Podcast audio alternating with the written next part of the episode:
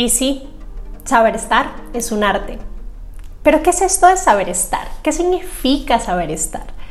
Estar es existir, es vivir, es saber ocupar un lugar, un espacio. Y no sé si les ha pasado que uno a veces está frente a cualquier situación y simplemente no está. Tiene su cabeza en otro lugar, en otro momento, en otro espacio, con otras personas.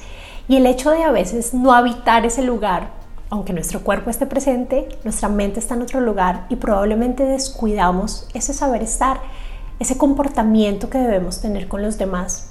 Y por supuesto que es importante porque probablemente si viviéramos en un mundo donde estuviéramos solitos, maravilloso. Pero así no lo queramos, vivimos en comunidad y ese relacionamiento es indispensable para la vida del ser humano. Es indispensable. Fíjense ahora que estamos un poco en casa todos por la situación actual. ¿Cómo nos sentimos cuando estamos aislados, cuando no podemos hablar durante mucho tiempo con alguien? en definitiva nos afecta, nos afecta como seres humanos porque estamos acostumbrados a este relacionamiento. Entonces, si lo vemos a profundidad, saber estar es saber vivir. Y sí, hay personas que no saben vivir, que están más enfocadas en estar pensando en el que dirán, en qué pensar a los demás, están pensando en criticar al otro, en ver lo malo, sin ir un poco más allá y aprender a vivir siempre desde la empatía, el amor, el respeto, la asertividad, que serán palabras que tocaremos muchísimo a, través de este podcast, y cómo realmente el saber estar, saber habitar cualquier lugar, saber vivir, saber comportarme ante cualquier situación, al final me dará las herramientas para tener una excelente marca personal. Pero ya hablaremos de esto.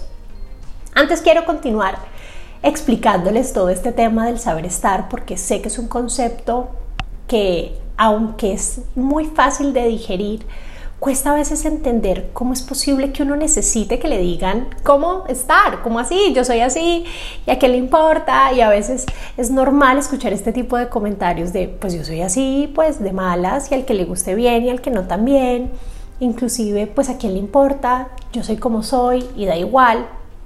Y hoy quiero decirte que no. Sí importa, sí importa, porque como les decía en un inicio, al vivir en comunidad es importante también el otro. Y mi espacio termina donde empieza el del otro. Por eso no podemos andar haciendo lo que queramos y por eso es importante desde luego las normas de cortesía y las normas de comportamiento. Y siento que muchas personas creen que este tema ha pasado ya un poco de moda y que ahora qué importa y todo es un poco más relajado. Y sí, estoy de acuerdo, ahora hay mucha más desestructura en todos estos temas, pero que desaparezca jamás, porque jamás dejaremos de tener la necesidad de que hayan pautas claras para relacionarnos, para comportarnos en público. Si no, imagínense que todo el mundo hiciera lo que quisiera, llegara a una casa, abriera todo, rompiera, cogiera, porque, ay, yo quería hacerlo. Pues no. No solamente no es viable, sino que también, como les dije hace un rato, incide en nuestra marca personal. Y es que sí, todos somos una marca. Imagínense que todos nos llamáramos igual, nos viéramos igual, nos vistiéramos igual, habláramos exactamente igual. ¿Cómo sería ese relacionamiento? ¿Cómo haríamos para diferenciarnos? ¿Cómo sabría quién es quién? Por medio de la personalidad, pero hombre, si es igual, fíjense que ese factor diferenciador que hace a cada ser humano único y especial es lo que al final le da su magia, le da su poder, le da su fuerza. Y muy pocas personas le sacan provecho a eso. Muy pocas personas asumen todo lo que son como una marca para sacarle potencial. Y ser una marca no significa que uno venda un producto o servicio.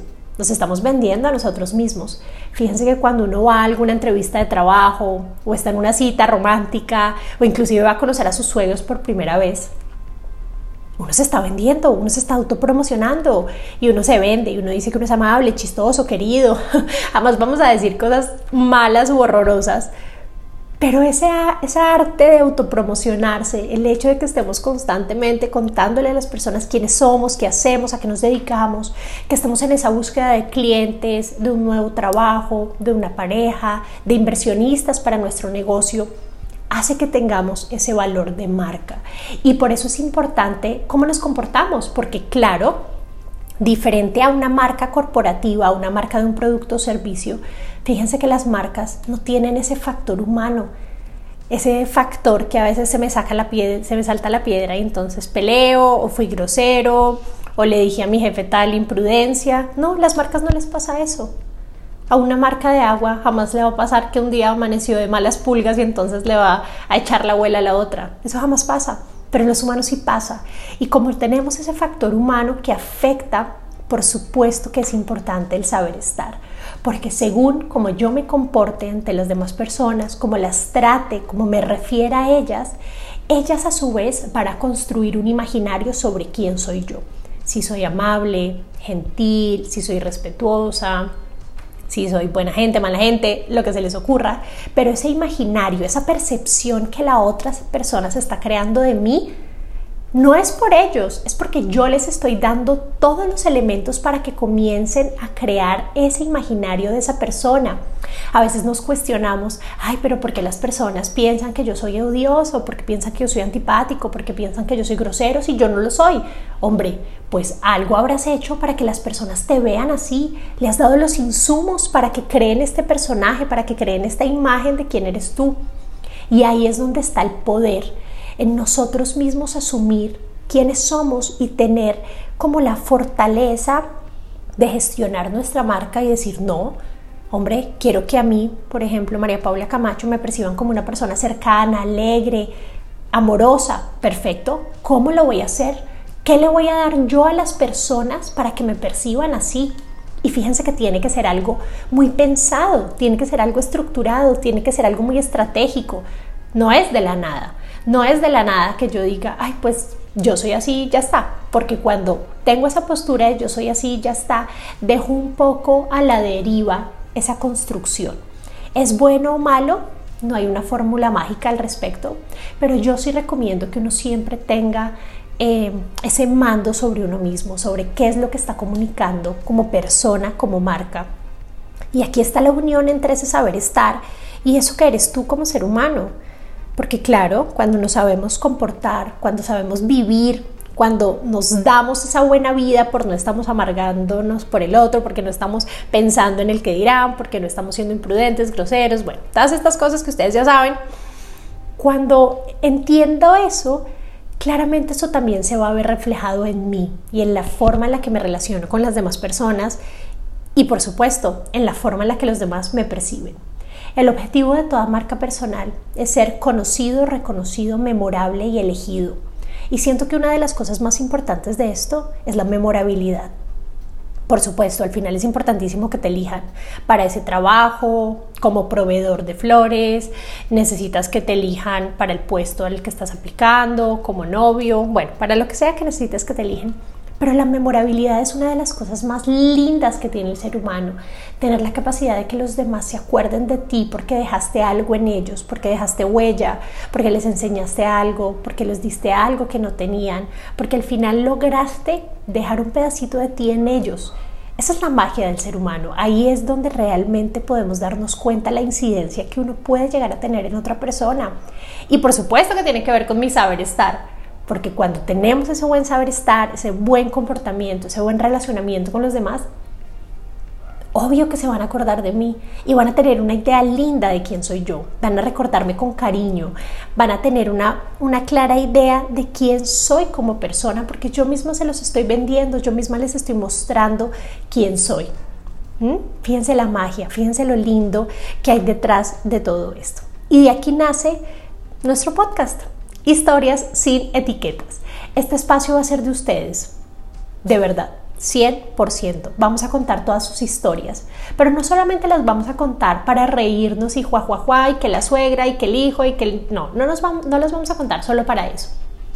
Quiero que aprendamos de las experiencias, porque estoy 100% segura que esto que probablemente le pasó a alguien, también me ha pasado a mí te ha pasado a ti, a tu prima, a tu tía. Son cosas que como seres humanos estamos expuestos y nos pasan día a día. Historias con jefes, con suegros, con primeras citas en las que podemos llegar a estar. Bueno, las opciones son infinitas. Leyendo sus historias, no saben lo que me he reído Y también valoro muchísimo, wow, qué interesante como siempre terminamos saliendo triunfantes de toda situación y al final terminamos riéndonos de ello. Pero lo que quiero que hagamos en Historias sin Etiquetas es que aprendamos, aprendamos a partir de la experiencia, que entendamos sin prejuicios, sin hacer ningún tipo de crítica ni emitir ningún juicio de valor, qué estuvo bien, qué estuvo mal, qué norma nos saltamos, qué pudo, pude haber hecho mejor, qué pudo decir en esos casos, qué aplica, qué no aplica, etc. Para mí siento que la mejor forma de aprender es desde los hechos, desde de verdad experiencias tangibles que uno pueda ver y uno diga, ah, sí, como que tiene razón. Siento que eso es mucho más dinámico a simplemente estar botando información y datos y tips. Es chévere ver cómo a alguien también le puede pasar. Y qué curioso que a mí me haya pasado y a ti te haya pasado.